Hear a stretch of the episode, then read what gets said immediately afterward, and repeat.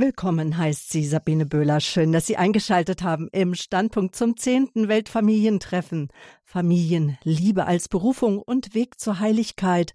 So haben wir den Standpunkt überschrieben hier bei Radio Horeb, Ihrer christlichen Stimme in Deutschland. Heute blicken wir zurück auf das 10. Weltfamilientreffen, das vor kurzem in Rom stattfand. Papst Franziskus hatte Familien aus der ganzen Welt eingeladen, um in Rom gemeinsam über die Bedeutung von Familie für Gesellschaft und Kirche nachzudenken und auch gemeinsam zu beten und zu feiern. Das große Familienfestival stand unter dem Motto Die, die Liebe in der Familie Berufung und Weg zur Heiligkeit. Etwa 1000 Delegierte aus 120 Ländern waren beim Treffen dabei, so auch Corbin Gams zusammen mit seiner Frau Birgit. Er ist uns jetzt zugeschaltet. Guten Abend, Herr Gams. Schön, dass Sie sich Zeit nehmen. Guten Abend, Frau Böhle. Ich grüße Sie herzlich und liebe Hörerinnen und Hörer von Radio Horeb.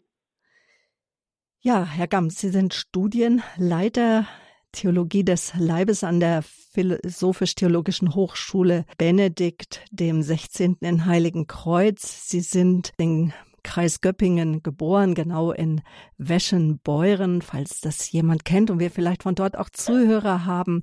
Nach seinem Theologiestudium arbeitete er in verschiedenen Gemeinden und kirchlichen Projekten und zurzeit konzentriert sich seine Arbeit auf zwei große Projekte, dem Studiengang Theologie des Leibes und dem Studiengang Leib, Bindung, Identität, entwicklungssensible Sexualpädagogik, beides an der Päpstlichen Hochschule Benedikt im 16. Heiligen Kreuz, wie eben schon erwähnt, und beide Studiengänge sind in der Trägerschaft der Initiative Christliche Familie der österreichischen Bischofskonferenz.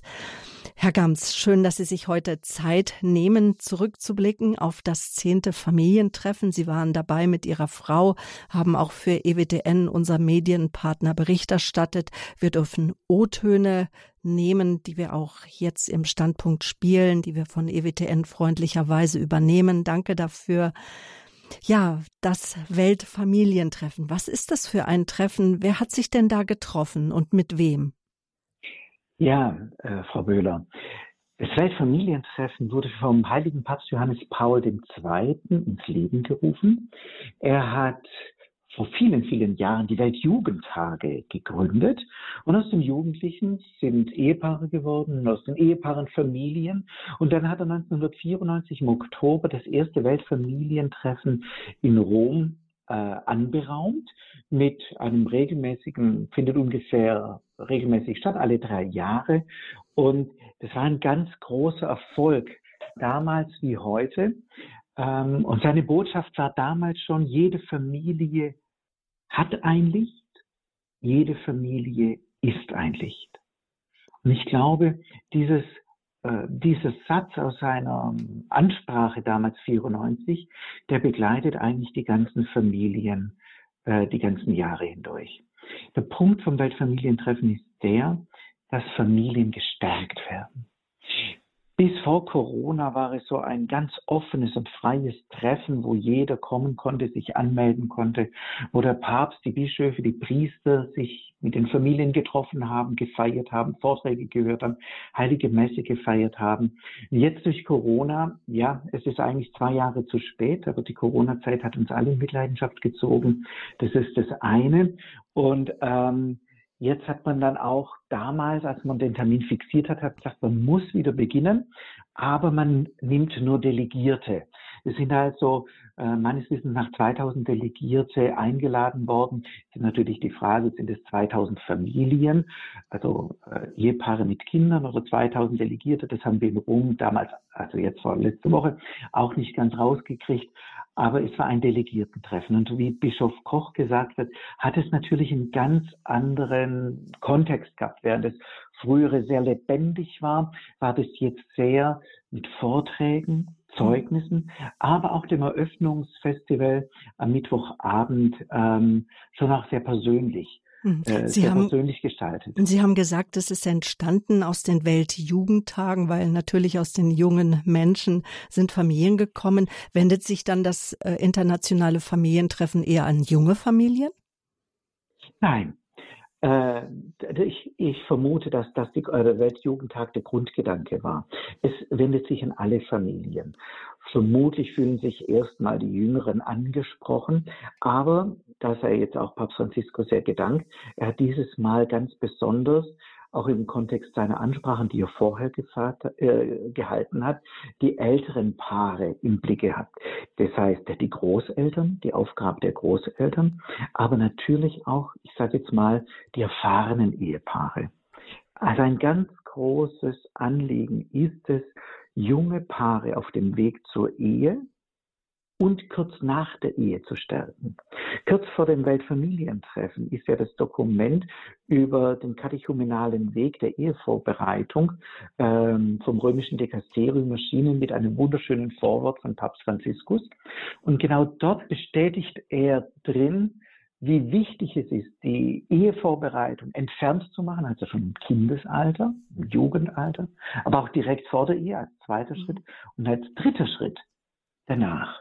Und so wie ich es mitgekriegt habe, war das eine ganz große Frage oder einfach ins Wort gefasst, die Situation, wo bekommen wir erfahrene Ehepaare her, die jungen Paaren nach der Trauung, die ersten, ich sage, das ist eine Wortzahl von mir, die ersten fünf Jahre eine gute Begleitung geben. Und von daher richtet sich auf Ihre Frage zurückkommend, es hauptsächlich, also nicht hauptsächlich, es richtet sich auch um erfahrene Paare, die gesammelt werden, die motiviert werden, um äh, ihre Erfahrungen in der Begleitung von jungen Paaren zur Verfügung zu mhm. stellen.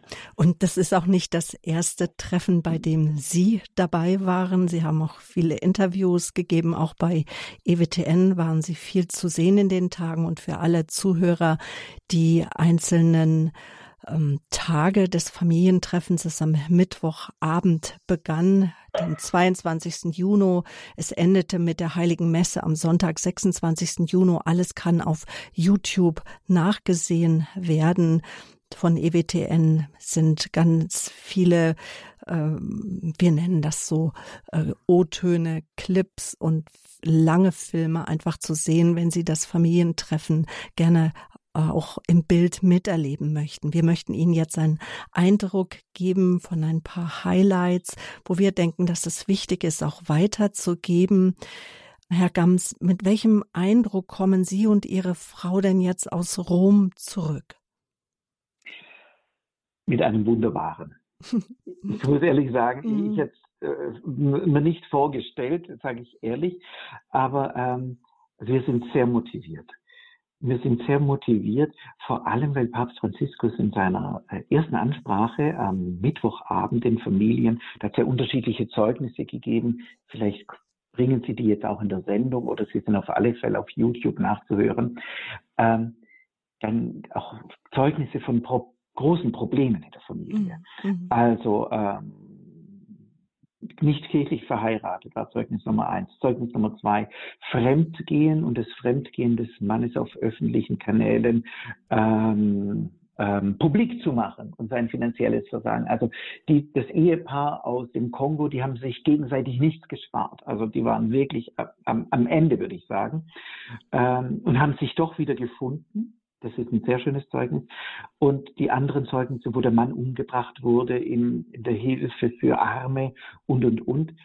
Teilweise sehr mhm. dramatische Zeugnisse, wo Tränen geflossen sind. Auch das, Punkt, wenn ich auch ja. an das Zeugnis denke, eines Paares aus Australien, libanesischer Abstammung, die drei genau. Kinder bei einem tragischen Verkehrsunfall verloren haben. Genau, das sind diese Punkte. Und ich habe mir noch gefragt, wie kann Papst Franziskus das auflösen?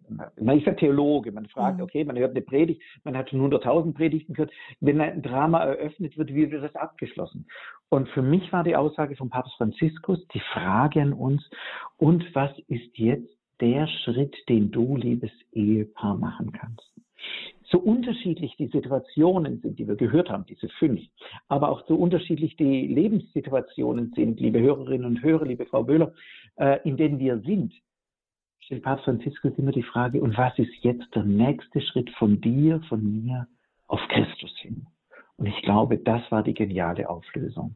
Und das, dieser Duktus, den hat das ganze Weltfamilientreffen geprägt. Mhm. Also ich möchte ohne Namensnennung von einem Bischof erzählen, der gekommen ist und auch gedacht hat, es wäre ähm, mehr oder weniger so wie in deutschsprachigen Ländern dann üblich, so die Organisation mhm. und Problematiken und so weiter. Und hat das Zeugnis gegeben, ich weiß gar nicht, ob es bei unserem Set war in der Vorbereitung oder in einem Gasthaus, äh, wo wir geredet haben, wo er gesagt hat, und dann hat ein Ehepaar in meiner Nähe gesagt, ähm, wie schön ist es, aus der Kraft des Sakramentes zu leben.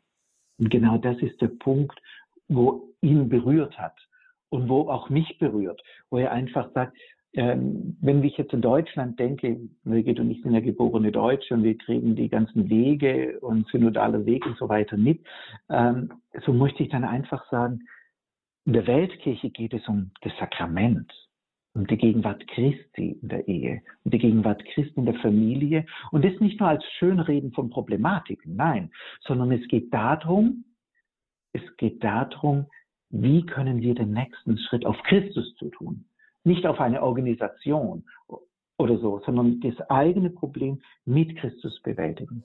Und ich glaube, das war ein wunderbarer Ansatz. Von daher, auf Ihre Frage zurückkommend, äh, möchte ich sagen, ähm, es ist ähm, wir sind sehr bereichert zurückgekommen und sind jetzt noch am Überlegen, wie wir einzelne Elemente da in unserem Leben, in unserer Tätigkeit, in unserer Evangelisation, aber auch in unserem Beruf umsetzen können. Und wenn wir Sie jetzt so sprechen hören über das zehnte Weltfamilientreffen, das wir heute überschrieben haben im Standpunkt mit Familienliebe als Berufung und Weg zur Heiligkeit, drückt auch das Motto aus des Familientreffens, dann können wir auch die Atmosphäre erahnen. Wie würden Sie sie beschreiben? Schreiben?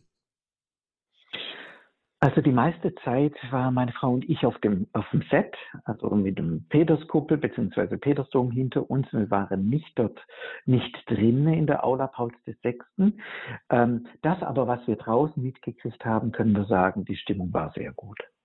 In den War es eine Arbeitsatmosphäre oder? Ich würde eher sagen, eine Zeugnisatmosphäre. Mhm. mhm. Ich weiß von einigen, die sich dann in die Vorhalle zurückgezogen haben, um ein bisschen Austausch zu haben. Ähm, ja, nochmal, vielleicht ne, gehe ich nochmal einen Schritt zurück. Äh, Rückmeldungen waren, die Vorträge sind genial, aber es sind zu viele. Aber hm. in welchem Kongress ist das nicht der Fall? Also da muss ich mich selber in Heiligen Kreuz bei meinen, also ich kommentiere nicht die von meinen Mitkollegen, meinen Professorenkollegen, die Sachen, sondern nur meine eigenen an der Nase nehmen, das Programm nicht zu voll zu machen, dass zu wenig Zeit ist zum Verdauen. Aber das, was man bekommen hat, war gute Nahrung zum Verdauen. Wie gesagt, einige haben sich dann im, im Vorraum getroffen, um Austausch und Gedankenaustausch zu haben. Und ich glaube, das ist legitim und auch wichtig. Diesmal genau. stand ja das äh, Treffen unter dem Motto die Liebe in der Familie, Berufung und Weg zur Heiligkeit. Also ich finde, das ist schon eine steile Vorlage.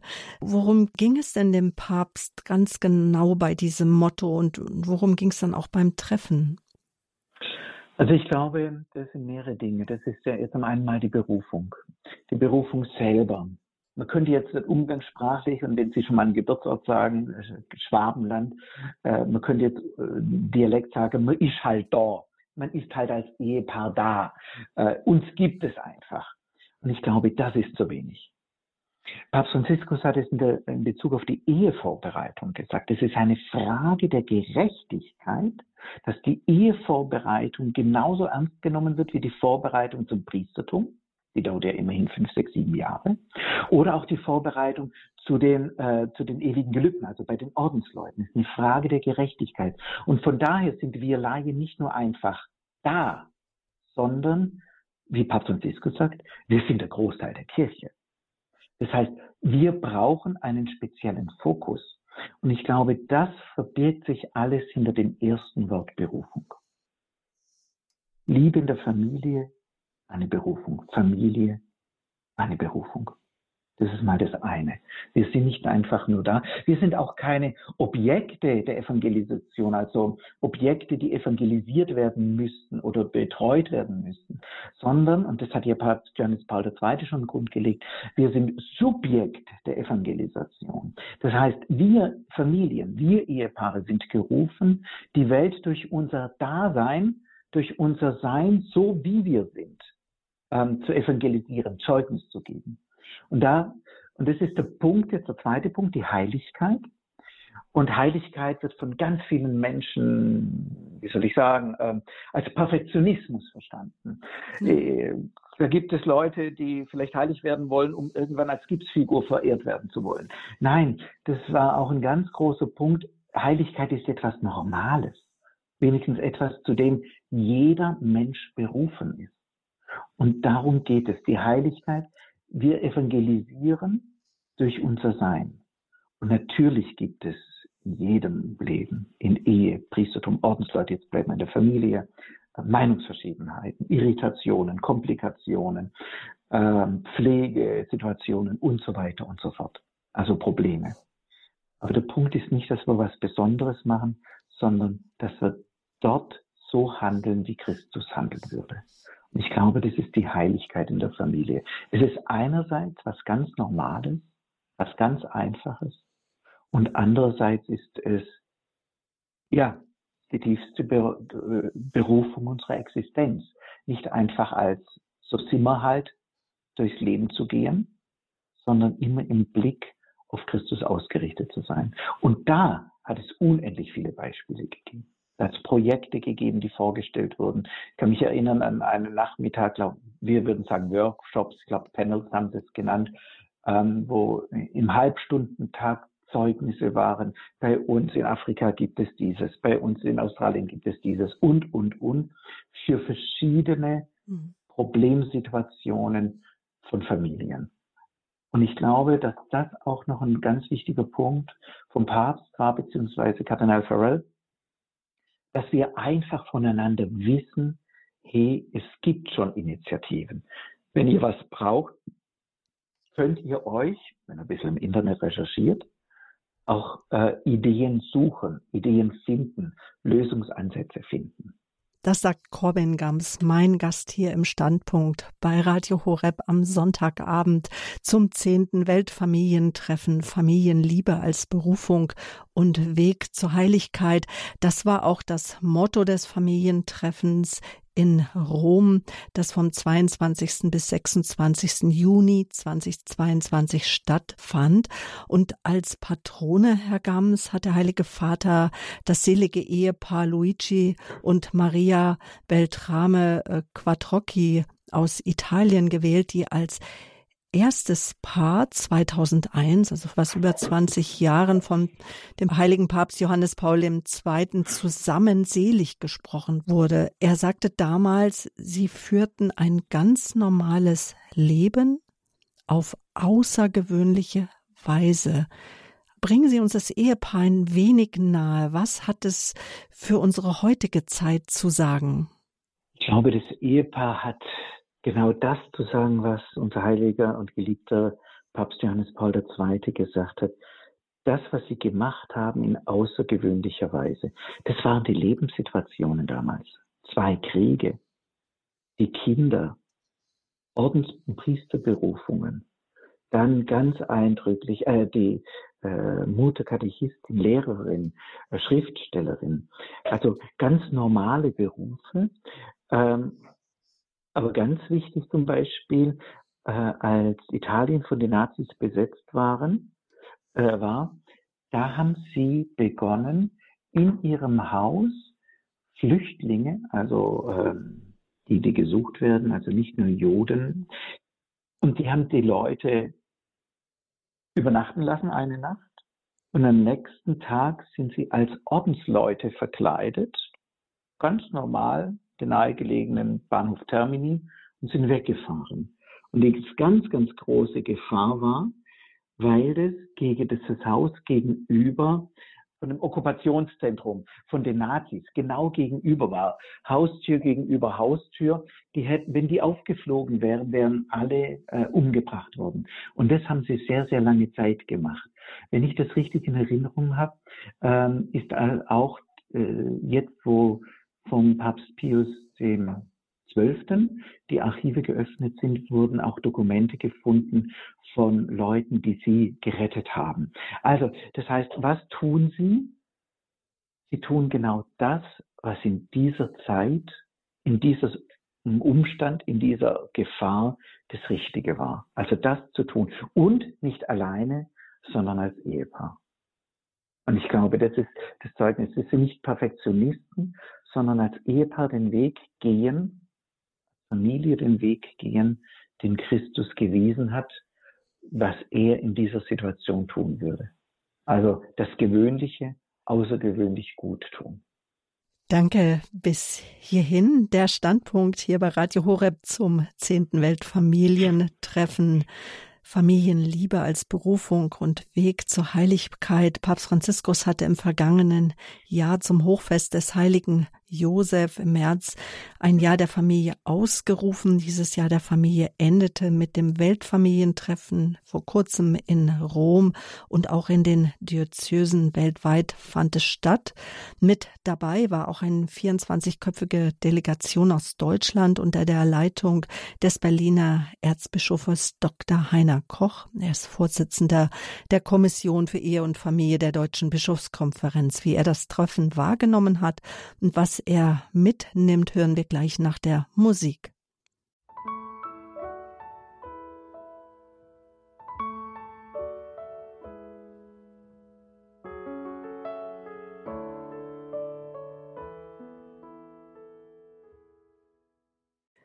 Der Standpunkt hier bei Radio Horeb. Schön, dass Sie eingeschaltet haben. Mein Name ist Sabine Böhler und mein Gast heute Abend ist der Studienleiter der Theologie des Leibes an der Philosophisch-Theologischen Hochschule Benedikt dem 16. in Heiligen Kreuz, Corbin Gams. Er steht mir zum Gespräch zur Seite, doch bevor ich mit ihm weiterspreche, hören wir nun ein Interview, das äh, Martin Rottweiler und Anna Schuff von EWTM mit Erzbischof Dr. Hein Koch, dem Vorsitzenden der Kommission für Ehe und Familie der Deutschen Bischofskonferenz, führen konnten. Sie haben ihn zuallererst nach seinen Eindrücken vom diesjährigen Familientreffen gefragt. Es ist ein eigenes Weltfamilientreffen, das gegenüber den Vorgängerinnen sicherlich konzentrierter ist, weil es Delegierte sind aus allen Ländern. Aber in dieser Konzentration empfinde ich es als bereichernd. Ich komme mit sehr vielen Internationalen ins Gespräch über ganz interessante Fragen. Wir hören nicht nur die Vorträge, wir sprechen auch viel mehr. Mich hat begeistert die Eröffnung, äh, die Paare, die auch in ihren ganz schweren Situationen an einer erstaunlichen Offenheit dort berichtet haben. Und mich hat auch sehr begeistert, wie der Heilige Vater voller Kraft der Stimme äh, das integriert hat. Das war für mich das Amoris Laetitia. Ja. Ihr dürft euch nicht ab, sondern ihr gehört zu uns. Wir müssen euch mitnehmen, ihr müsst uns mitnehmen. Also das war schon für mich sehr eindrucksvoll.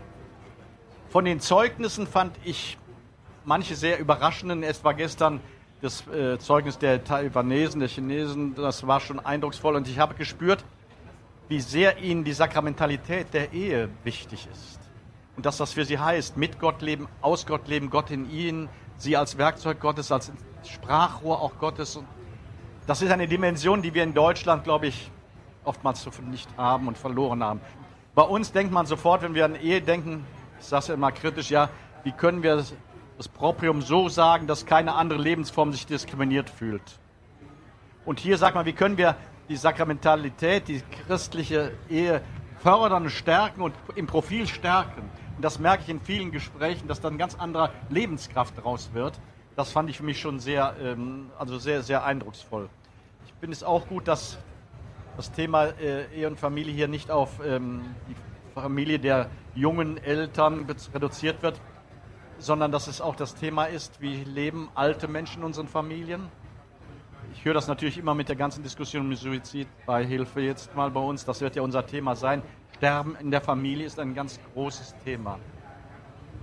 In den Diskussionen bei uns, in den anderen Gruppen, habe ich gemerkt, dass uns Deutschen, wir sind mit einer Delegation von äh, 16 Personen hier, zwei Familien haben wir bewusst mitgenommen, die es nicht ganz leicht haben. Wir haben Beraterinnen und Berater, wir haben Seelsorger dabei, Fachleute, dass wir gemerkt haben, wir müssen Sprachfähigkeit in dieser Thematik lernen. Sprachfähigkeit, das ist mir sehr deutlich geworden, das fehlt.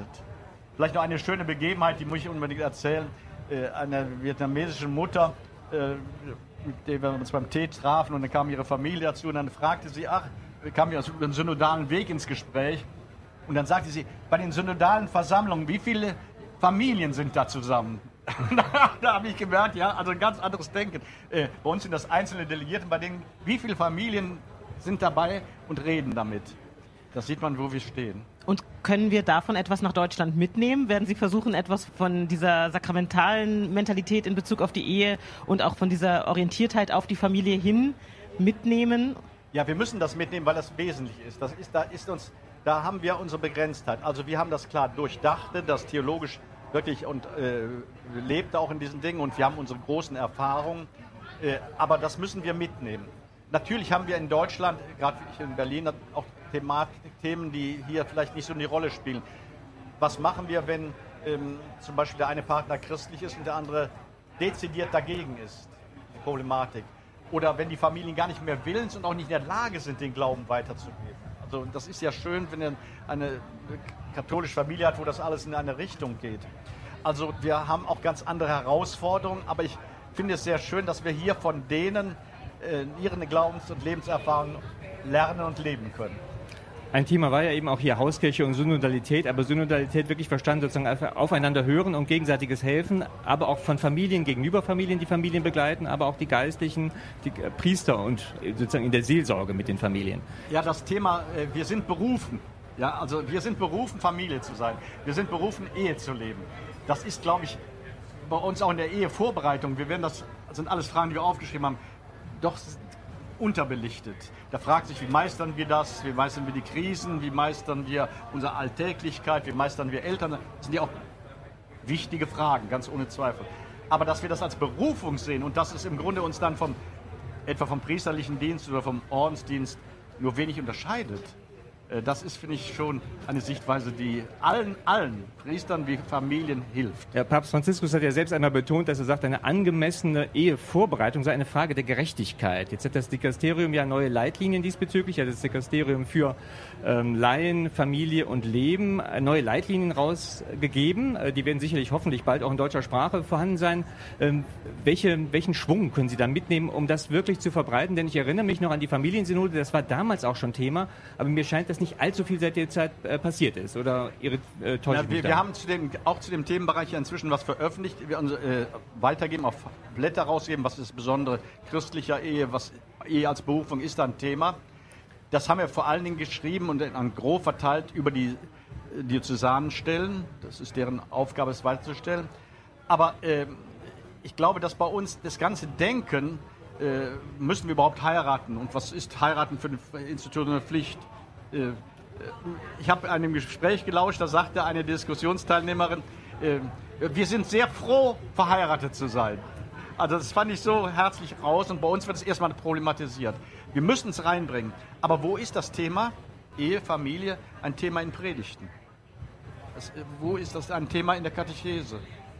Wie Aber gestalten wir auch Ehevorbereitung als gemeinschaftlich? Ich merke immer deutlicher hier, wir müssen es als Gemeinschaft machen, nicht nur das individuelle Paar vorbereiten. Absolut. Es ist keine private, natürlich ist es eine private Angelegenheit, aber es ist nicht nur eine private Angelegenheit. Wir leben auch als Kirche davon.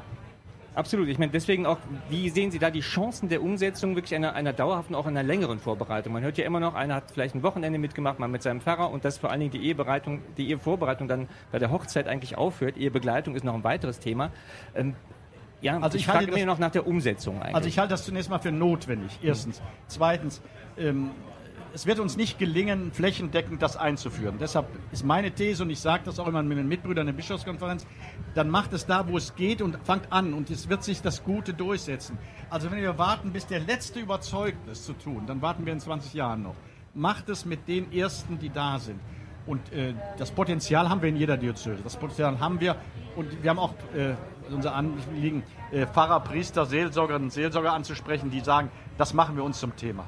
Wie wichtig ist es da, Familien oder ältere Ehepaare oder ältere Familien oder mit einzubinden in diese Vorbereitung? Ist das nicht ein, ist das ein notwendiger integrativer Bestandteil dieser Vorbereitung? Also ich kann nur davon sagen, bei jeder Visitation bitte ich den Pfarrer, ähm, äh, doch die Paare einzuladen, sofern sie überhaupt noch da wohnen, die gerade verheiratet, geheiratet haben oder die kurz vor der Hochzeit stehen, zu einem Gesprächskreis. Und dann bitte ich immer ein silbernes Paar dazu und ein älteres Paar ich gebe bloß die Anregung, es müssen kommunikative Paare sein.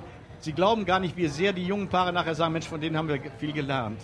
Wobei natürlich heute die jungen Ehepaare auch nicht mehr die jüngsten sind.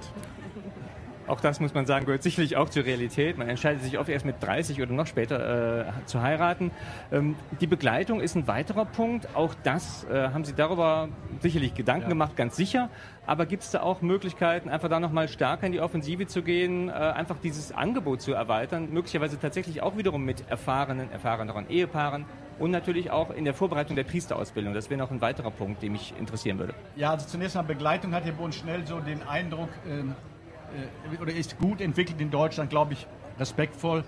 Krisenbegleitung. Und das ist auch wichtig, selbstverständlich.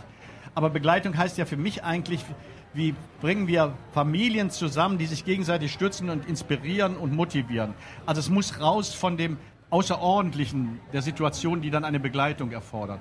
Es muss alltäglich werden. Ich glaube, in einer Gesellschaft, in der schon die staatliche Ehe für immer weniger Paare normal wird, also in Berlin sind 35 Prozent der Paare, die heiraten könnten und sollten, staatlich, äh, weil sie eigentlich zusammenbleiben wollen, weil sie Kindern das Leben schenken wollen, heiraten.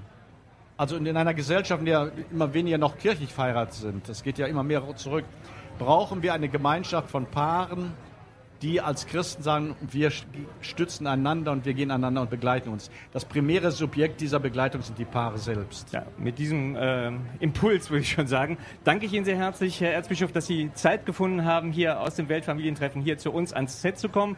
Danke unserem Medienpartner EWTM, der uns das Interview mit dem Vorsitzenden der Kommission für Ehe und Familie der Deutschen Bischofskonferenz, Erzbischof Dr. Heiner Koch aus Berlin, zur Verfügung gestellt haben. Mit ihm haben Martin Rottweiler und Anna Schuff gesprochen. Und mit mir verbunden jetzt hier im Standpunkt bei einem Rückblick und einem Ausblick zum zehnten Weltfamilientreffen, das ist Corbin Gams, der auch mit seiner Frau Birgit die ganze Zeit beim Treffen dabei war, hauptsächlich auch für EWTN Bericht erstattet hat. Herr Gams, bevor wir jetzt über die Ehepastoral sprechen und, und Ehevorbereitung, lassen Sie uns kurz über die Familie, die ja auch Keimzelle allem Lebens ist, da wo auch die ersten Berührungen mit dem Glauben und Beziehung zu Jesus Christus äh, gemacht werden. Ähm, früher war ein Leitsatz unserer Regierung, Familie ist da, wo Kinder sind. Heute heißt es, Familie ist da, wo man Verantwortung füreinander übernimmt. Herr Gams, was ist Familie aus Ihrem Blick und wie wichtig ist auch Familie in Bezug auf die Weitergabe des Glaubens? Familie ist dort, ich glaube, das kann man gar nicht so einschränken. Die natürliche Familie ist ein Mann und eine Frau vereint mit den eigenen Kindern, die Kinder, den Kindern, die sie angenommen haben aus unterschiedlichen Gründen und so weiter. Dann muss man aber Familie auch groß denken. Wir denken sehr in unserem deutschen Kleinfamiliendenken. Zur Familie gehören die Großeltern dazu, die, die Onkels, die Tanten, die Paten und so weiter. Und Familie ist, wie Sie gesagt haben, die Zelle, die kleinste Einheit der Kirche. Die Familie ist die kleinste Einheit der Gesellschaft. Wir können Gesellschaft nicht denken ohne Familie. Wir können Kirche nicht denken ohne Familie. Warum, warum ist es so? In der Familie, wie Sie, Frau Wöhler, gesagt haben, das ist der erste Kontaktaufnahme des kleinen Menschen mit dem Glauben. Die Eltern sind Vorbild. Und was für ein Vorbild ist es, wenn der kleine Junge 3, 4, 5, 6 den Vater beten sieht? Beten ist nicht nur was für Kinder. Beten ist nicht nur was für die Kleinen. Beten, das tun die Großen. Wenn der, der Vater hinkniet ähm, und betet, die Familie anvertraut dem Herrn, dass er selber als der Kind, der Papa ist ja natürlich und die Mama auch das Vorbild für die Kinder, das ist klar. Aber wenn sie sich selber ausrichten auf Christus, dort wird Glaube grundgelegt. Das ist eine erste Erfahrung des Glaubens. Und das ist eine so fundamentale Erfahrung, eine so fundamentale Ersterfahrung, die kann tragen durchs Leben. Muss nicht, aber ist dazu angehalten, dass sie durchs Leben trägt. Von daher ist Familie eigentlich genau das, was unbedingt gestärkt gehört und auch in der Achtung wieder neu wahrgenommen werden muss. Familie mhm. ist die, die kleinste Kirche. Zum Beispiel, mir fällt jetzt gerade ein, äh, Papst Johannes Paul II. hat ähm, auch beim ersten Weltfamilientreffen gefragt, ähm, Familie, was sagst du über dich selbst? Eine ganz gute Frage. Hintergrund der ganzen, äh, dieses Zitat ist ein Zitat von Kardinal Simmers aus dem Zweiten Vatikanischen Konzil, wo er gesagt hat, Kirche, was sagst du über dich selbst? Also, was ist die Selbstaussage der Kirche? In, mit diesem Zitat hat Johannes Paul Familie, was sagst du über dich selbst, eigentlich die Connect, den Connex gemacht zwischen Kirche und Familie. Und was sagt die Familie? Ich bin Ecclesiola. Ich bin kleine Kirche. Ich bin Hauskirche. Und in dem Moment wird klar, was Kirche ist. Kirche ist die Summa der kleinen Hauskirchen. Die große Kirche bis hin zur Weltkirche, die wir, Birgit und ich und viele andere in Rom erleben durften, ist die Summe von vielen, vielen kleinen Kirchen, die bereits dort, wo sie daheim sind, in allen Ländern der Welt, begonnen haben, ihr Leben mit Christus zu leben. Mhm. Das ist Kirche. Und das ist Ekklesiola, das ist Hauskirche. Erzbischof Dr. Heiner Koch und auch der Papst in seiner Ansprache bzw. Predigt, und ich denke, das hat der Erzbischof mit äh, aufgegriffen, nämlich das nachsynodale Schreiben, die Freude der Liebe Amoris Letizia vom April 2016 mhm. war das. Ich zitiere mal den ersten Absatz des Schreibens, der deutlich macht, worum es dem Papst geht und das untermauert auch nochmal das, was Sie jetzt gesagt haben, nämlich das ist der allererste Absatz. Die Freude der Liebe, die in den Familien gelebt wird, ist auch die Freude der Kirche. Und so haben die Synodenväter darauf hingewiesen, dass trotz der vielen Anzeichen einer Krise der Ehe, vor allem unter den Jugendlichen der Wunsch nach einer Familie nach wie vor lebendig bleibt. Und diese stärkt die Kirche. Und das, und so heißt weiter im Absatz, als Antwort auf diese Sehnsucht ist die christliche Verkündigung über die Familie wirklich eine frohe Botschaft. Das war jetzt ist ein Zitat, erster Absatz aus Amoris Letizia, die Freude der Liebe. Jetzt haben wir ja den Standpunkt und wir wollen auch natürlich Ihre Meinung hören hier bei Radio Horeb. Wo sehen Sie denn, Herr Gams, die Mission der Familie? Was wurde da deutlich jetzt auf dem zehnten Familientreffen in Rom? Die Mission der Familie ist, dass sie ausstrahlt dass sie ist und dass sie ausstrahlt. Was meine ich damit, dass sie ist? Dass sie nicht, eine Familie soll nicht denken, ach, wenn ich wäre wie die Familie XYZ, wie die Familie Müller-Meyer-Schulze, wie die Familie sowieso, sondern so wie sie ist, ist sie gut. Und da gilt es darum, das, was verbesserungswürdig ist, erstmal in Angriff zu nehmen. Und in dem Moment, wenn sie nicht in ihrem Aktivismus landet, sondern als Familie ist, dann strahlt sie aus. Kleines Beispiel. Ähm, das hat ein Freund von mir erzählt. Also ich, das, Sie gestatten mir, ich übertreibe jetzt, aber um irgendwas deutlich zu machen. Also, der Mann ist im Pfarrgemeinderat, hat am Montagabend seine Sitzung. Die Frau im Kirchenchor am Dienstagabend die Sitzung. Am Mittwochnachmittag abends sind die Ministranten, da sind mal alle Jungs oder auch alle Mädchen dabei. Am Donnerstag gilt es, ein Pfarrfest vorzubereiten und am Freitag, wie kann es nur besser sein, da bietet die Pfarrei irgendwas an für eine besondere Gruppe. Das heißt, die Familie wird in diesem von mir durchaus übertriebenen Beispiel als Ressource gewählt für Mitarbeiter, ehrenamtliche Mitarbeiter, um mitzuarbeiten. Was aber auf der Strecke bleibt, ist, dass diese Familie selber Familie ist. Wann kann sie ihr Familie sein? Leben. Also äh, in, Sie haben gesagt, Standpunkt meiner Meinung nach, die, die Kirche wäre, also die, die Pfarreien wären gut beraten, wenn sie die Familie nicht nur als Ressource sehen, ähm, aus denen man Leute rekrutieren kann für verschiedene Dienste, sondern als eigenes, äh, als eigene Existenzweise, die von uns, der Kirche, der Pfarrei, der Diözese, gestärkt werden muss. Das ist mal, das ist, glaube ich, mal das eine. Und der zweite Schritt, wenn das dann im Werden ist. Gelungen ist es jetzt vielleicht übertrieben. Wann ist sowas gelungen, möchte ich gar nicht sagen, aber im Werden ist, dann hat eine Familie Ausstrahlungskraft. Dann evangelisiert sie nicht mehr durch das, was sie sagt, sondern durch das, was sie ist. Ähm, sie wissen sicherlich den Heiligen, der das gesagt hat, ähm, evangelisiere zur Not auch mit Worten. Ähm, dann ist es genau, genau der Punkt, wo die Familie die Ausstrahlung hat. Und ich glaube, das das ist die große Mission der Familie. Nicht das To-Do, sondern das To-Be.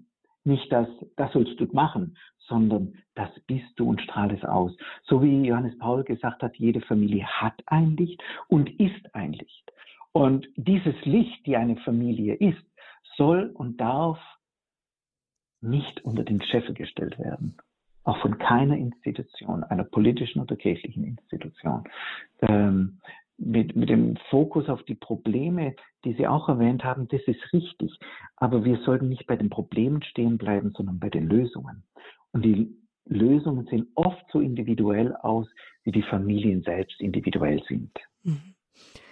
Jetzt sprechen wir im Standpunkt ja über das zehnte Weltfamilientreffen, was Sie, Herr Gams, mitnehmen, was Sie beobachtet haben, was andere in ihre einzelnen Länder und in die Kontinente mit hineinnehmen. Und eine ganz spezifische Problematik gerade hier bei uns in Deutschland, das ist, dass doch gerade in der Corona-Situation doch viele Büros nach Hause verlegt wurden, das sogenannte Homeoffice jetzt große Konjunktur hat. Dazu kam im vergangenen Jahr noch das Homeschooling. Die Kinder bleiben viel zu Hause. Trotzdem, der Alltag muss weiterlaufen, die Arbeit muss weiterlaufen, Ehrenämter laufen weiter und man fragt sich, wie kann denn die Familie das alles schaffen und dann vielleicht noch nach außen strahlen? Was braucht die Familienpastoral jetzt an Neuem auch vom Heiligen Geist inspiriert? Es sind jetzt zwei Dinge. Ähm, was sollte sich die Familie verändern? Also, wenn es mir möglich wäre, würde ich jeder Familie eine Postkarte schicken und sagen, schaut zuerst auf euch selber. Das mhm. hört sich jetzt an wie ein wahnsinniger Egoismus und viele Pfarrer werden sagen, Herr Kamms, wie können Sie das sagen? Unsere Pfarrei bricht zusammen. Ja, aber was macht was wird mit den Familien gemacht. Die Familien müssen sich von selber aufbauen. Da heißt es natürlich Selbstverantwortung. Das heißt auch mal Fernseher abschalten. Das heißt viele Dinge tun. Was möchte ich als Familie tun? Was möchte ich leben?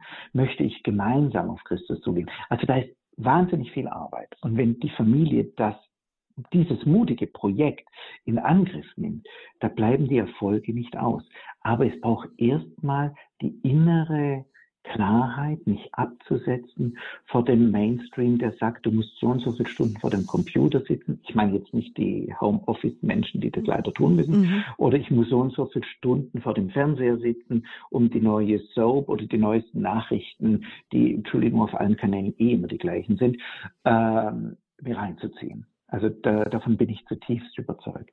Von daher, Sie haben das so aufgezählt, als ob dieses Ausstrahlen noch ein Mehr an Machen ist. Mhm. Nein, ich glaube, wir müssen vom Machertum weg. Ähm, in, in Rom habe ich das miterlebt. Die, wir deutschsprachigen, deutschsprachige Länder und so weiter, wir möchten immer alles machen. Ich habe von den anderen Ländern einfach den Eindruck gehabt, dass sie sind die, die haben ein ganz anderes Lebensgefühl, auch in der Familie. Äh, und das war äh, ermutigend, das war befreiend, das war äh, erheiternd. Und also nicht machen, was muss ich noch tun, um eine strahlende Familie zu werden? Werde, was du bist. Moment, Heiliger Augustinus sagt es, Ambrosius, keine Ahnung. Liebe Hörerinnen und Hörer, bitte entschuldigen Sie mich, dass ich da auch nicht alles auswendig im Kopf habe. Aber ähm, werde, was du bist. Das ist das das ist das Wesentliche. Und alles andere folgt daraus. Und daraus folgt dann das Strahlen. Mhm. Daraus folgt die Mission. Und ich kenne jetzt Ihre Familienverhältnisse nicht, Frau Böhler zum Beispiel. Sie kennen meine jetzt so wenig. Ich weiß nicht, wie Ihre Familie strahlen kann. Aber Sie werden es wissen. Und da möchte ich nochmal das Zitat von Papst Franziskus vom ersten Abend bringen. Was ist jetzt, liebe Familie, dein nächster Schritt? Bei dem Zeugnis was, die einen sollen kirchlich heiraten. Die anderen sollen sich vergeben. Die anderen sollen Beratung in Anspruch nehmen. Ich denke jetzt an das Zeugnis 2. Ähm, wo der Mann umgebracht worden ist äh, von dieser Dame. Äh, was ist der nächste Schritt? Wo kann ich Hilfe finden? Ich glaube, wir müssen nicht abstrakt denken, sondern ganz individuell. So, so meine rudimentären die, Gedanken. Die christliche Familie, also keine zusätzliche Last, sondern eher dann natürlich Hilfe, die Widrigkeiten des Lebens, des Alltages einfach zu bewältigen. Und wenn wir dann hören, die Familie ist eingeladen, nach außen zu strahlen, dann ist es kein Muss, sondern das Sein. Denn wenn Christus in uns ist und ist und in uns lebt und in unseren Familien lebt, dann strahlt es einfach wie von selbst, weil Christus durch uns durchstrahlt. Weil Sie haben das wunderbar zusammengefasst, Frau Böhler. Das hätte ich nicht so gut geschafft. Ich brauche immer mehr Worte dafür, aber genau das, was Sie gesagt haben, das ist es. Und darauf zielt jetzt auch jetzt so die nächste Frage. Wir wollen immer gerne wissen, ja, wie, wie mache ich das? Nehmen Sie uns auch ein Stück der Last weg. Wie können Familien gerade jetzt nach außen wirken und Beistand sein, auch gerade jetzt in dieser Zeit? Da haben wir letzte Woche auch in der Redaktionskonferenz drüber gesprochen, an Betracht auch der vielen Austritte aus unserer geliebten Kirche, wo ja die Familie die kleinste und mhm. auch wichtigste Keimzelle ist.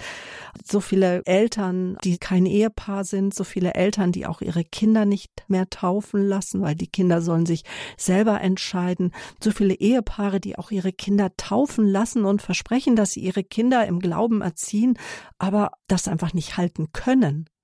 Also ich, ich sage bewusst können. Ein oder andere Hörer würde sagen, ach Frau Böhler, die wollen das nicht. Ja, aber mhm. ich sag mal können, weil sie keine Sehnsucht haben nach der Beziehung mit Gott. Aber wie können Familien nach außen wirken und Beistand sein? Also die ganze Gegenwartsanalyse, die Sie gebracht haben, da muss ich nichts hinzufügen. Das sind die großen Problematiken. Teilweise werden die Hörer auch recht haben, die sagen, ja, die wollen nicht, aber teilweise ist es auch sagen, sie können nicht. Jetzt ist immerhin immer die Frage, und das ist natürlich auch das Problem im Radio, welche Antwort kann ich geben? Denn Tausende von Menschen hören uns zu. Jede Familie ist anders. Und eigentlich müsste jetzt jede Familie, bei jeder Person über ihre Lebenssituation einzeln gesprochen werden. Was wir bei dieser Konferenz erlebt haben und auch im Set immer wieder gespiegelt bekommen haben, ist die Situation, dass sich Familien vernetzen. Ich glaube, das ist ein ganz wichtiger Punkt. Familien, die alleine sind, die sind überfordert, würde ich mal behaupten. Mhm. Ich würde sogar sagen, die gehen irgendwann unter entweder als Familie oder auch als christliche Familie im Sinne auf dem Weg zu der, der ein wesentlicher Punkt der Rettung, ein, weil sie gesagt haben, helfen Sie uns, okay, das ist ein Appell gewesen. Und mhm. die, auf diesen Appell möchte ich nur dahingegen äh, antworten, bitte, liebe Familien, liebe Zuhörerinnen und Zuhörer, vernetzen Sie sich. Und da gibt es auch in Deutschland, auch in der Diaspora, viele Möglichkeiten, zugegebenermaßen Vielleicht ist es ein bisschen weiter weg wie der Bäcker, Bäcker ums Eck. Das gebe ich zu. Aber es gibt Möglichkeiten. Ich bringe Ihnen einfach ein paar Beispiele. Ähm, wir von der Initiative Christliche Familie der österreichischen Bischofskonferenz, wo ich ein Mitarbeiter bin, wir bieten zum Beispiel an die Jungfamilientreffen. Das ist aus dieser Sehnsucht geboren, zu strahlen, aber auch aus der Not geboren, nicht zu vereinsamen. Das ist eine Woche im Sommer, wo sich Familien mit ihren Kindern zusammentun und ein quasi ein Fest des Glaubens haben. Ganz schön ist, dass die Kinder sehr, sehr viel Freiraum haben ähm, und auch die Erwachsenen. Es ist für mich das, äh, die Familienwoche, wo die meisten, äh, wo man am meisten Zeit hat als Paar füreinander. Man sollte es nicht glauben. Und die Familien kommen sehr gestärkt. Und dieses Jahr ist zum ersten Mal, findet es auch in Deutschland statt. Das ist ein erster Ableger. Und zwar in der Woche, wo alle Bundesländer gleichzeitig Ferien haben. Aber da haben Sie mich jetzt so schnell gefragt, das weiß ich gar nicht. Das müsste genau, dann Anfang August oder Ende Juli sein. Was anderes ja, kann ich mir genau. nicht vorstellen. Mhm. Und es ist der Facienda Gutshof in, in Berlin oben. Und ähm, da freuen wir uns sehr, dass das ausstrahlt. Jetzt möchte ich hier nicht nur Schleichwerbung machen für unsere eigenen Projekte. Es gibt in Deutschland sehr viele solcher Familienangebote. Sie werden sie alle finden im Internet. Unsere Homepage ist www.christlichefamilie.at bzw. christlichefamilie.de. Es gibt von Schönstadt, es gibt von unterschiedlichen Angeboten. Der Punkt ist, äh, wo kriegen wir Stärkung her, wenn wir uns vernetzen? Denn da gibt es Männer und Frauen, die die gleichen Sorgen und Probleme haben, aber auch die gleichen Sehnsucht, im Glauben zu leben. Das ist mal das eine. Und jetzt gehe ich wiederum zurück zur Initiative Christliche Familie, wo ich beheimatet bin, wo ich mich auskenne.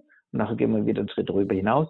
Daraus folgt, dass sich Familien einmal im Monat an einem Samstagnachmittag, denn Sonntag ist der Tag der Familie, da macht man auch keine religiösen Angebote, wir wenigstens nicht, äh, am Samstag treffen für einen Impuls für die Eltern und für die Kinder, einen separaten Impuls, aber auch Kaffee trinken, Rosenkranz und, und, und. Das findet nur am Nachmittag statt, ähm, um dort diesen Weg der Vernetzung weiterzugehen. Und ich bin mir sicher, dass es in Deutschland, Österreich und Schweiz ähm, an anderen Orten auch so ähnliche Angebote gibt. Also der Schlüsselwort heißt Vernetzung. Äh, erster Schlüssel. Der zweite Schlüssel auf Ihre vorher gestellte Frage ist, was kann man tun, um zu strahlen? Wir von der Initiative Christliche Familie in Österreich haben die Familienakademie, also die Akademie für Ehe und Familie wo ein Ausbildungsweg über zwei Jahre lang ist, der dezidiert mit den Kindern ist. Also das Ehepaar macht die Ausbildung, aber die Kinder kommen mit. Es ist nicht nur Kinderdienst im Sinne, die Kinder abstellen und irgendwie belustigen, sondern auch die Kinder bekommen ein sehr sinnvolles und dem Alter entsprechendes Glaubensprogramm, natürlich mit viel äh, äh, Spiel und Spaß und Freude und Eis und so weiter ähm, auch mit. Und jetzt wieder der Schritt hinaus in diese Familienakademie, ähm, die gibt es genauso in Deutschland. Äh, das leitende Ehepaar der Familienakademien von Schönstadt war in der, Deutsch, äh, in der Delegation für die Bundesrepublik Deutschland auch mit in Rom. Ich habe eine ganz kurze Begegnung mit dem Ehepaar Schreiber gehabt. Ähm, und die waren auch gegenwärtig. Also hier geht es in einem zweiten Schritt um die Ausbildung. Erste ist Vernetzung und zweite ist Ausbildung. Und ich glaube, das sind zwei Möglichkeiten, gibt sicherlich noch viel mehr, aber zwei Möglichkeiten, die die Familie stärken, die die Familie stärken in, ihrem Innern als in ihrem Familie sein, aber auch schon ausgerichtet sind, wenn sie gestärkt sind, nach außen zu strahlen und zu leuchten. Und wir sind in einer digitalen Zeitalter. Machen Sie sich auf die Suche. Sie werden sicher was finden, von einer geistlichen Gemeinschaft, vielleicht auch von ihrer Diözese, ähm, wo sie genau das finden mit Lobpreis, Gebet, Anbetung, Impuls, gute Katechese, ähm, wie sie sich das wünschen und es brauchen. Und ich möchte Sie einfach ganz herzlich ermutigen dafür. Und wir sagen Ihnen ganz, ganz herzlichen Dank für diese Ermutigung, für dieses Mitnehmen auf das zehnte Weltfamilientreffen das unter dem Motto stand Familienliebe als Berufung und Weg zur Heiligkeit. Corbin Gams, er war mein Gast, liebe Hörerinnen und Hörer von Radio Horeb, Studienleiter Theologie des Leibes an der Philosophisch-Theologischen Hochschule Benedikt XVI. in Heiligen Kreuz. Für Sie und Ihre Frau weiterhin alles Gute, auch für Ihr Wirken hinein in die Leben junger, fragender Menschen, aber auch in die Leben von jungen Ehepaaren, aber auch gestandenen Ehepaaren hinein. Danke, dass Sie sich bereit erklärt haben, heute im Standpunkt zum zehnten Familientreffen in Rom bei Radio Horeb zu Gast zu sein. Wir müssen uns jetzt schon von Ihnen verabschieden. Aus Dornbirn waren Sie uns zugeschaltet. Ihnen und Ihrer Familie noch einen guten Abend. Dankeschön, liebe Frau Böhler. Dankeschön, liebe Hörerinnen und Hörer, für Ihr Interesse. Und ich möchte Ihnen einfach nochmal das sagen von Johannes Paul. Jede Familie hat ein Licht Und jede Familie ist ein Licht. Und haben Sie Mut, dieses Licht zum Leuchten zu bringen. Vielen Dank für die Anfrage, in Ihrer Sendung mitwirken zu können. Liebe Zuhörer, jetzt hier bei uns im Standpunkt hören Sie gleich Auszüge aus der Predigt von Papst Franziskus, doch zuvor möchten wir Sie teilhaben lassen an einem der bewegendsten Zeugnisse über Vergebung als Weg der Heiligkeit des Ehepaares Daniel und Lena Abdallah aus Sydney, die bei einem verkehrenden Verkehrsunfall drei Kinder verloren haben.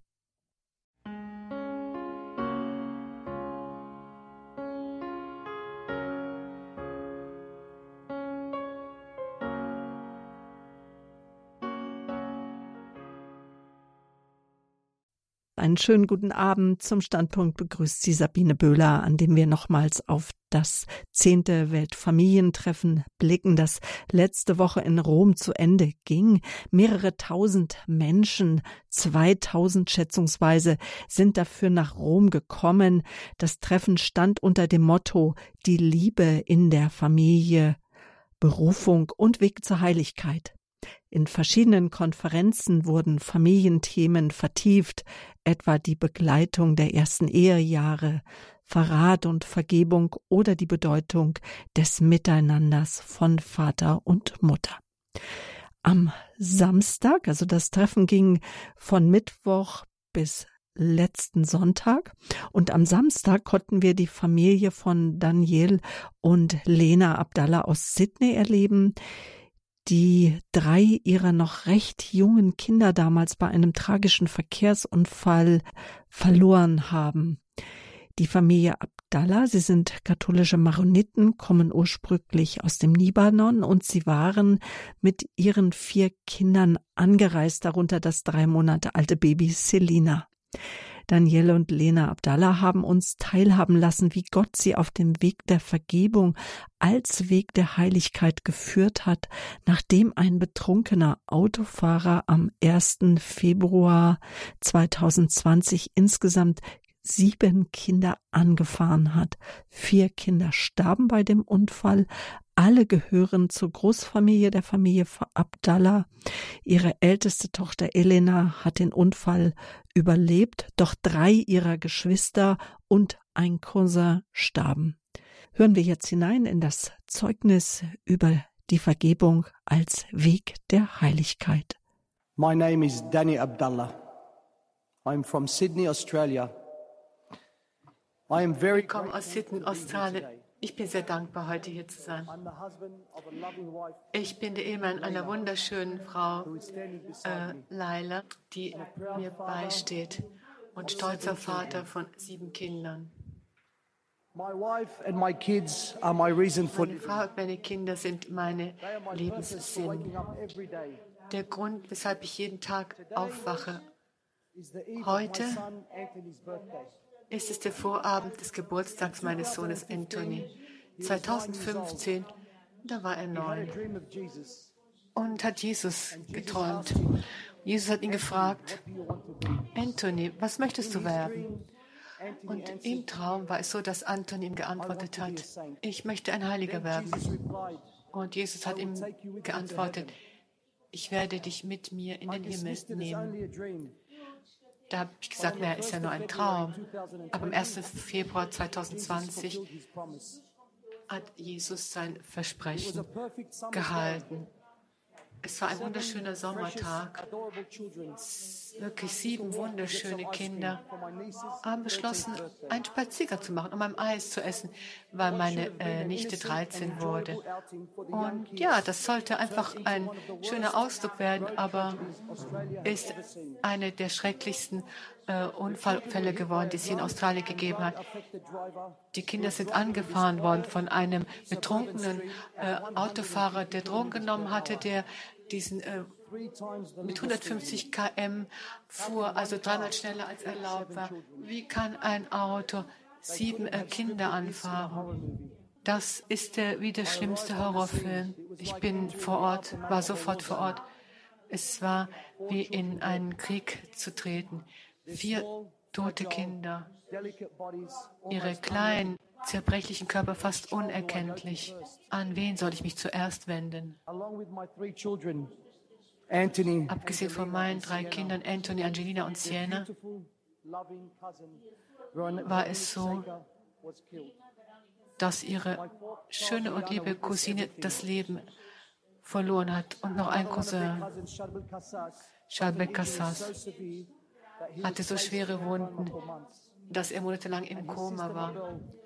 Auch seine Schwester Mabel, wie meine Tochter Eliana, haben dem allem beigewohnt. Vier Leben, die verloren gegangen sind. Drei zerstörte Familien.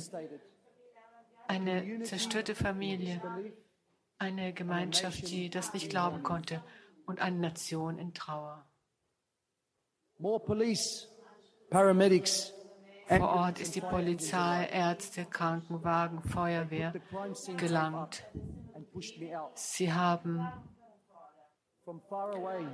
am Unfallort hier, hier ein Band gezogen, dass man nicht kommen durfte und haben dann die weißen Leintücher genommen, um äh, äh, diese Kinder abzudecken. In meinem Herzen habe ich gesagt, Gott, oh Gott, das ist größer als ich. Wirklich, ich, ich gebe auf. Ich bin kurz nach Danny zu dem Ort gekommen, wo vier meiner Kinder angefahren worden waren. Mehr als die Hälfte meiner Familie. Es ist schrecklich gewesen. Die Leute schrien um mich herum, aber ich war ruhig. Ich habe begonnen zu beten und die Menschen äh, ge gesagt, ob wir nicht beten können, weil ich dachte, Gott würde ein Wunder machen. Mit Jesus ist nichts unmöglich. Ich vertraute darin, dass er meinen Kindern nichts Böses angetan hätte. Jana ist blutend zu mir gekommen.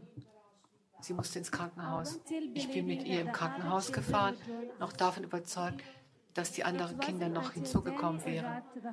Erst als Danny ins Krankenhaus gekommen ist, zusammen mit vier Maronitenpriestern, da habe ich verstanden, dass drei meiner Kinder gestorben waren. Anthony, Angelina, Sienna. Ich weinte. Ich schrie. Und ich flehte darum, dass es nicht wahr sein möge. Zwei Tage danach, als Eliana operiert wurde, bin ich an den Unfallort zurück. Und dort waren viele Blumen. Ich habe mich niedergekniet an der Stelle, an der die äh, Kinder gelegen hatten, nachdem sie angefahren worden waren, und habe begonnen, ein Vaterunser zu beten, ein Ave Maria und das Gebet von Fatima. Ich habe siebenmal gebetet, einmal für jedes Kind. Es wurde mir sehr schwer ums Herz, wie wenn ich die Via Crucis den Kreuzweg gehen würde. Ich konnte nur Jesus am Kreuz sehen. Als die Journalisten sich mir genähert haben, waren sie ohne Worte. Was kann man eine Mutter fragen, die die Hälfte ihrer Kinder so in einem Augenblick verloren hat? Ich habe mit dem Herzen gesprochen. Ich habe ihnen gesagt, Danny und ich sind gesegnet worden mit diesen sechs wunderschönen Kindern. Wir wollten auch dem Team Jesus äh, helfen. Wir haben unseren Kindern gelehrt, in Rosenkranz zu beten, sich zu leben und die Bibel zu lesen und freundlich zu sein. Als ich über den Autofahrer gesprochen habe, habe ich gesagt, ich hasse ihn nicht. Ich glaube, dass ich ihn in meinem Herzen vergeben kann, aber ich möchte, dass das Gericht Gerechtigkeit walten lässt.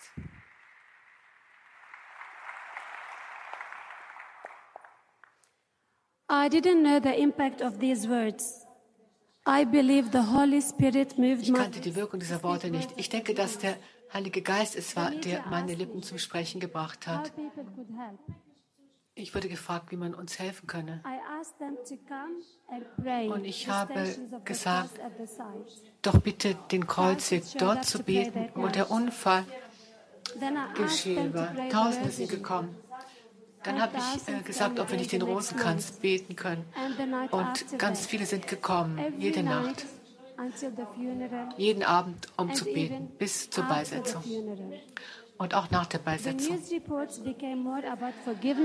Die Nachrichten sprachen über Vergebung und Glauben mehr als über den Unfall. Aber wie kann sie ihm vergeben? Aber warum? Warum ver vergibt sie dem Mann, der sieben Kinder getötet hat? Warum? Wie kann sie noch den Glauben haben? Wie kann sie noch einen Gott lieben, der ihr das angetan hat? Aber wie Danny gesagt hat, es ging um etwas viel Größeres, als wir selbst waren.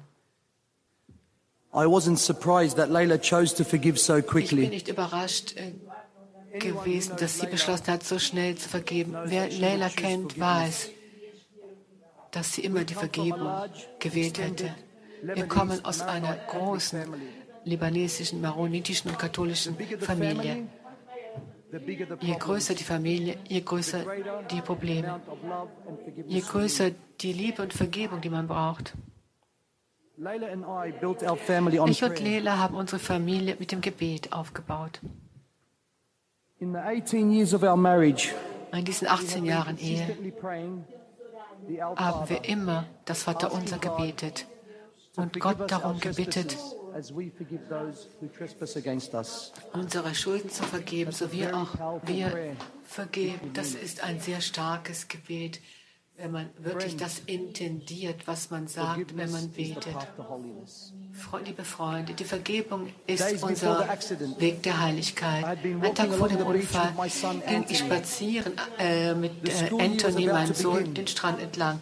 Die, Schu das father, sollte gerade beginnen. Als Vater war ich besorgt äh, wegen der Freunde, die er ausgewählt hatte und habe ihm gesagt, dass die täglichen Entscheidungen, die er treffen würde, dann auch zu dem, ihn dann auch zu dem führen würde, was these eines Tages sein würde. Damals wusste ich nicht, dass diese Worte für mich gelten sollten. An dem Tag die Kinder ins ewige Leben getreten sind, stand ich einer Entscheidung gegenüber. Welchen Weg einschlagen? construction or do I take the path of destruction? Den Weg der Zerstörung oder des Aufbaus? Versuche ich, äh, den Schmerz mit Drogen und Alkohol zu betäuben oder werde ich versuchen, diesen Schmerz zu umarmen? Dieser Schmerz ist unerträglich. Ich trage ihn in mir seit dem Tag der. Tragödie. Ich habe schlaflose Nächte. Es gibt Tage, wo ich mich hoffnungslos fühle. The choice I would make would not get rid of my pain. Die Wahl, die ich dann getroffen habe, weiß ich, weiß, da weiß ich, dass sie nicht meinen Schmerz beseitigt hat, aber doch wenigstens das Schicksal meiner Familie. Wir wären hier im. Tal des Schmerzes und der Trauer verhaftet. Oder ich hätte meine Familie erheben können. Und ich habe beschlossen, mir selbst zu vergeben. Offender. Ich habe beschlossen, zu vergeben der Person, die unsere Kinder were hat, im Gehorsam meinem Herrn would say, "Dad, gegenüber dem Himmel ist. him." Sie würden doch zu mir sagen, meine Kinder, Vater, vergib ihn. My Jesus Christus ist mein Mentor, mein Meister, das höchste Beispiel der Vergebung. And then hung on the cross, Geschlagen Jesus worden said, ist, man hat ihn Forgive angespuckt. them, Father, for they know not what Und dann they hat er gesagt, vergib ihnen, Vater, denn sie wissen nicht, was sie tun. His blessed mother Mary watched her son suffer, Seine Mutter then chose to Maria hat ihren Sohn gesehen, wie er zwölf Stunden litt. Und dann hat sie beschlossen, den Jüngern zu vergeben, die den Sohn verlassen hatten. Ich habe das so oft gehört, die äh, Passionsgeschichte, aber nur jetzt, nach einem solchen stechenden. Schmerz, hat eine Sinnhaftigkeit. Im Leben ist es nicht wichtig, ob wir, äh, ob wir äh, leiden. Aber wenn wir äh, leiden, ist es so, da brauchen wir nicht einen Gott, der uns auf die Probe stellt. Nein, es, wir brauchen einen Gott, der schon vor uns gelitten hat. Den Gott, den wir kennen, ist ein guter Vater, der sagte, you how to conduct yourself through the worst Geh suffering du imaginable. zuerst, ich werde dir das schlimmste Leid zeigen, das man sich hier vorstellen kann. Und der Ausweg ist die Vergebung. Die Vergebung ist mehr für den, der vergibt, als für den, für den, dem vergeben wird. Wenn man vergibt, ist es so, dass der andere äh, dass man dann beginnt zu heilen. Die Vergebung ist nicht irgendeine Aktion in irgendeinem Augenblick. Es sind mehr als zwei Jahre vergangen.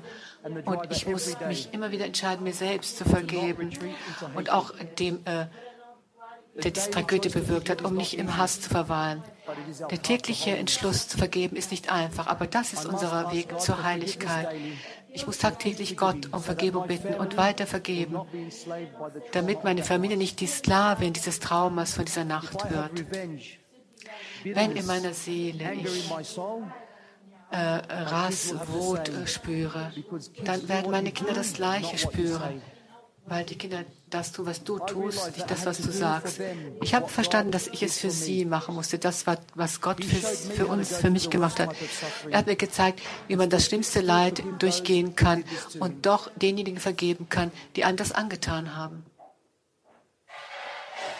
Danny and I stand here with a message for ja, Daniel und ich sind hier mit einer Botschaft an Sie alle. Das ist doch die zentrale Botschaft des Christentums. Es sind die letzten Worte, die Jesus am Kreuz ausgesprochen hat. Und zwar die Vergebung. Es ist eine Wahl, die man trifft, weil Jesus uns gesagt hat, wir sollen vergeben und uns erklärt hat, warum wir vergeben sollen. Denn sie wissen nicht, was sie tun. Die Menschen sind geblendet von der Sünde. Die Vergebung ist eine Entscheidung, die man trifft. Und zwar den Wut loszulassen von der Wut. Und diese Vergebung gibt uns große Macht und Freiheit. Das, die Vergebung ist ein Zeichen der Kraft, nicht der Schwäche. Die Vergebung ist eine Gabe, die Sie sich selbst und den anderen schenken. Die Vergebung ermöglicht es, das, die Größe zu erreichen und hier den Weg zur Heiligkeit zu gehen. Vergeben, vergibt, damit Gott euch vergeben mag. Meine wunderschöne Tochter Eliana, meine große Inspiration. Sie erinnert mich daran, dass es ein Ich in der Vergebung gibt. Es heißt, es bedeutet, dass es von jedem Einzelnen von uns ausgeht. Ergreift, ergreift ihr die Initiative und vergebt Bedingung, bedingungslos. Ich habe nicht warten müssen, dass der Autofahrer sich entschuldigen würde oder um Vergebung bitten würde. Ich bin es, die die Initiative ergriffen hat. Die Vergebung ist aus meinem Herzen entsprungen und hat sich dann in der ganzen Familie verbreitet, in unserer erweiterten Familie, in unserer Ortsgemeinschaft, in unserem Land. Und da wir heute hier sind, in der ganzen Welt. Die Vergebung hat es meiner Ehe ermöglicht zu überleben, hat mich und Danny gezeigt, gelehrt, mit den Augen der Empathie und zu, zu sehen, die Vergebung hat hier einen Heilungsprozess in uns allen bewirkt.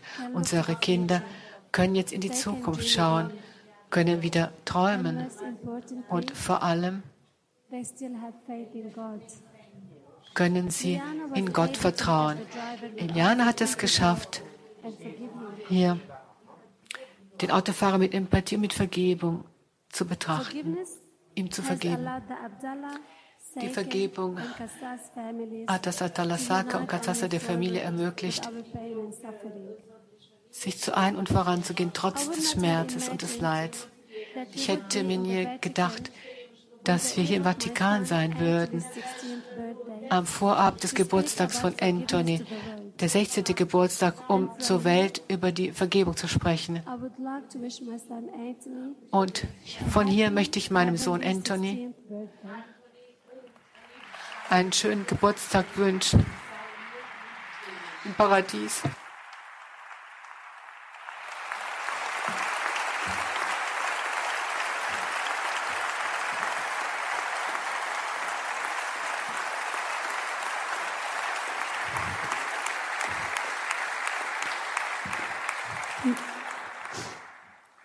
Anthony, I love you so much. Anthony, ich liebe dich. Anthony, ich liebe dich so sehr. Vielen herzlichen Dank, dass du hier immer mit uns bist.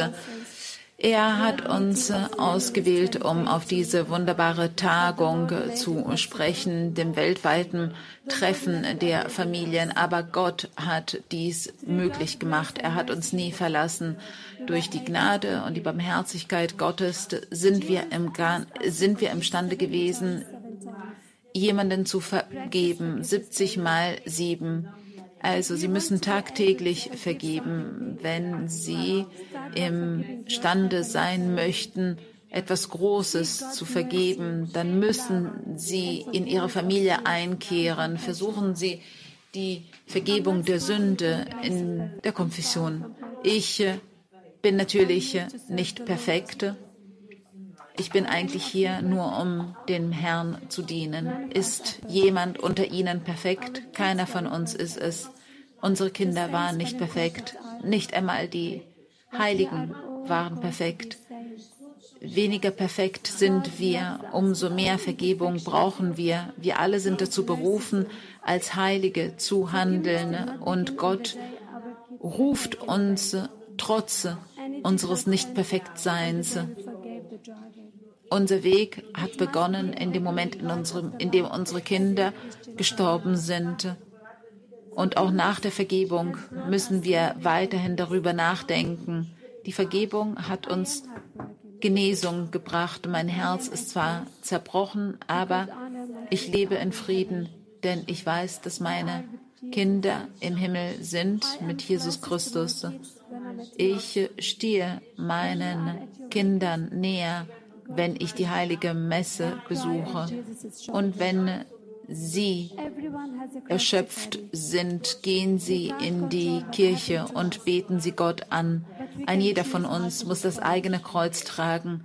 Wir können zwar nicht wissen, was mit uns geschehen wird, aber Sie können die Kontrolle auf Ihr Leben zurückgewinnen. Vergeben Sie. Beichten Sie. Betet. Seid demütig denn das ist unser Weg hin zur Heiligkeit.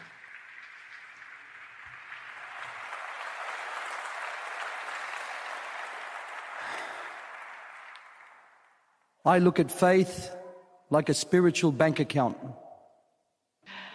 Also jede gute Aktion, wenn wir eine freundliche Geste leisten, jedes Gebet, immer wenn Sie vergeben, wenn Sie lieben, dann denken Sie ja an, praktisch für ein Konto, auf das Sie einzahlen. Dann wird es so sein, dass am dunkelsten Tag Ihres Lebens, wenn Sie nichts mehr zu geben haben, dann können Sie zu diesem Glaubenskonto sozusagen und äh, doch noch etwas finden. Ich hoffe, dass Sie nie eine solche Situation erleben müssen, die wir erlitten haben und dass Sie nie so etwas vergeben werden müssen. Aber bitte, Sie müssen sich vorbereiten auf jegliches Leid, das kommen könnte. Wir möchten Ihnen diese Botschaft hinterlassen, die wichtigste. Und zwar, Sie dazu ermutigen, zu beten, die Vergebung jeden Tag zu üben und Ihren Kindern zu lehren, das Gleiche zu tun. Nach jedem Tod gibt es eine Auferstehung. Und Leila und ich haben das Privileg gehabt, in vielen Menschen in Australien, die vergeben haben, äh, dass sie sich wieder versöhnt haben, nachdem sie unsere Geschichte gehört haben. Im Gedächtnis unserer Kinder, unserer kleinen Heiligen, haben wir diese Tragödie verwandelt in einen Tag der Vergebung. Leila und ich haben den Tag I forgive, ich vergebe, geschafft beim Jahrestag dieser Tragödie am 1. Äh, Februar eines jeden Jahres. Dieser Tag ist äh, auch von der australischen Regierung unterstützt worden und jetzt anerkannt worden als der nationale Tag der Vergebung.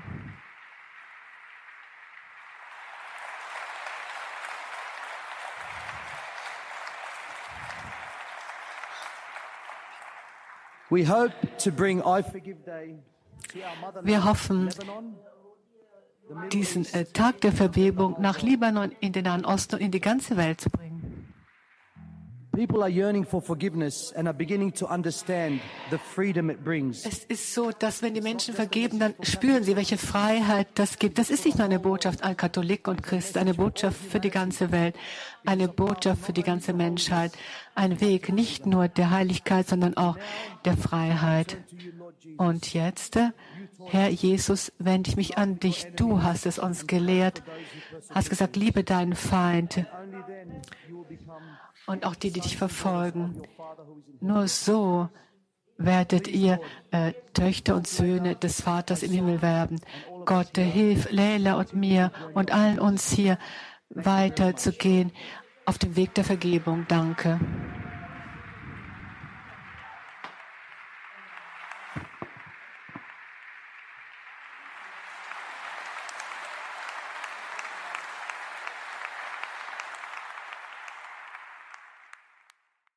Das war ein wunderbares, großartiges und bewegendes Zeugnis der Familie Abdallah aus Australien.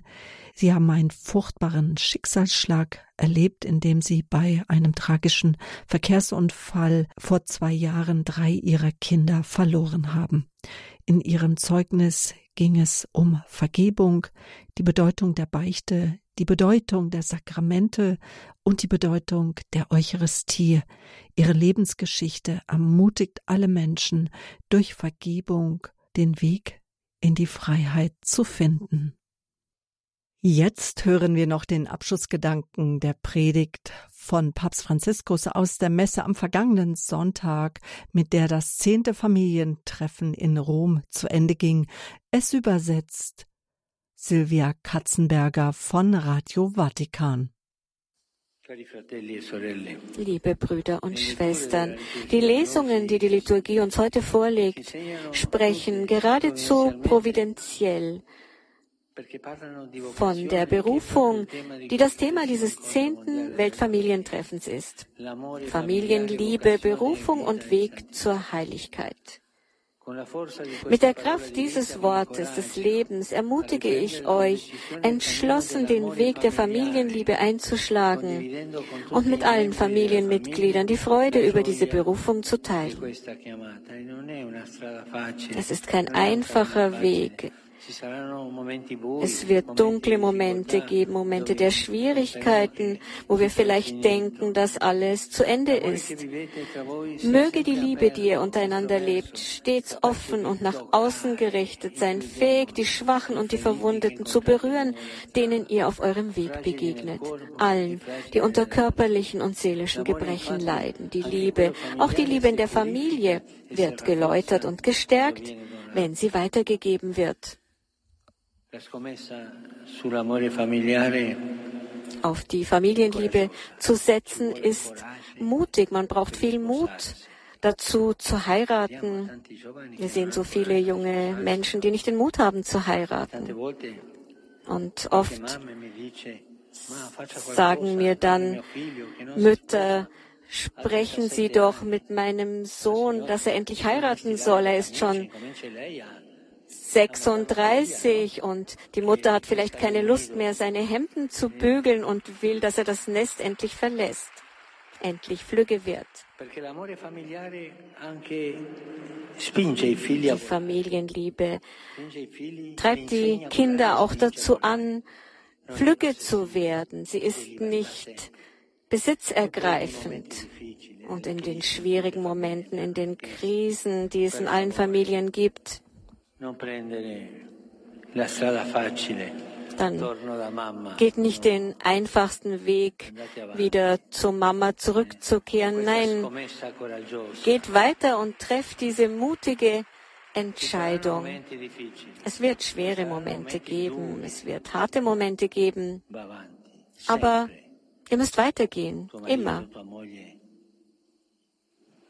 A quella scintilla di amore che avete sentito prima. Haltet die Flamme der Liebe zwischen den Ehepartnern wach. Entdeckt die Liebe wieder.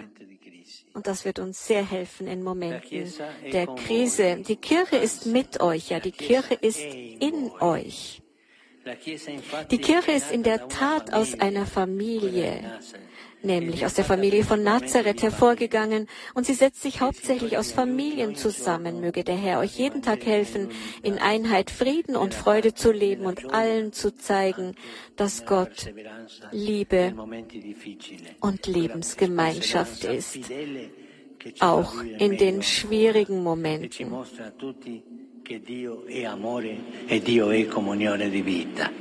Che Das war die Predigt von Papst Franziskus bei der Abschlussmesse des 10. Weltfamilientreffens, die Papst Franziskus selbst verlesen hat. Der Papst, er hat in seiner Predigt auch die Schönheit der Familie betont und gemahnt, dass wir nicht zulassen dürfen, dass sie durch die Gifte des Egoismus, des Individualismus, der Kultur der Gleichgültigkeit und der Wegwerfmentalität verunreinigt wird. Er hat betont, wie wichtig die Bereitschaft ist, anzunehmen und den Geist des Dienens zu kultivieren. Den Eltern hat er außerdem geraten, ja, Vertrauen zu haben zu ihren Kindern, nicht ängstlich und auch nicht überfürsorglich zu sein. Eltern befürchten nämlich oftmals, dass sich ihre Kinder in der Unübersichtlichkeit der heutigen Zeit, dass sie ja da die Orientierung verlieren. Sie könnten damit auch den Wunsch blockieren, neues Leben in die Welt zu setzen. Eltern können ihre Kinder nicht vor Schwierigkeiten bewahren, sondern müssen ihren Kindern Wege zeigen, ihre Berufung zu finden. Mit diesen Gedanken, liebe Hörerinnen und Hörer von Radio Horeb, geht der Standpunkt zum zehnten Weltfamilientreffen in Rom Familienliebe als Berufung und Weg zur Heiligkeit zu Ende.